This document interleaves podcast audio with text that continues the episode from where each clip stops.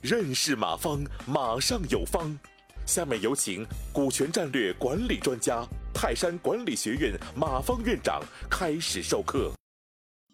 我们先看企业所有的风险都让老板一个人扛啊，这个太沉重了。为什么是这样？你会发现，企业真正倒闭的时候，老板是跳楼，员工是跳槽，没有一个陪老板去跳槽的，嗯，跳楼的啊。再另外就是，老板被抓的时候，没有一个人去救；但员工被抓的时候，老板一定会去救。你会发现，企业所有的风险其实是老板一个人扛。我们管理学上讲管理学当中讲的所有的风险管控，其实仅仅是把风险的程度降低，风险的结果还是老板一个人承担。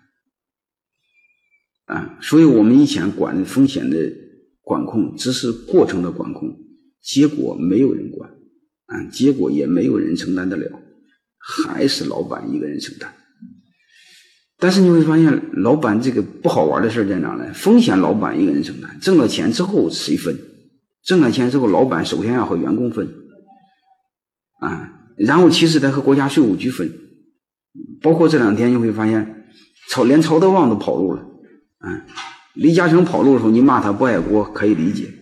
但问题是，曹德旺是中国最大的慈善家，他跑路了，没有一个人骂他不爱国，这就让我反思，为什么他跑路了？嗯，所以面临的企业是百分之六十七的赋税，谁能受得了？然后你再挣了钱的时候，还不但是给这个员工，嗯，再交给国家，嗯，你还有部分还得分给股东，你老板分得了了，有利润了才分，没利润你分不着。啊，你别看有利润的时候，如果你股份是百分百的话，利润百分百是你的。但是你算算，你的利润占所有收益当中有多少？你分得了了？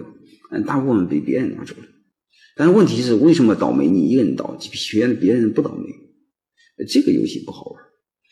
所以你会发现，我们在所有的企业这个现实当中，老板和员工可以共创共享，但是不能共担，没人给你担。你只能和大家同富贵，没人和你共患难。所以我认为这个游戏不好，所有的风险压在老板一个人身上。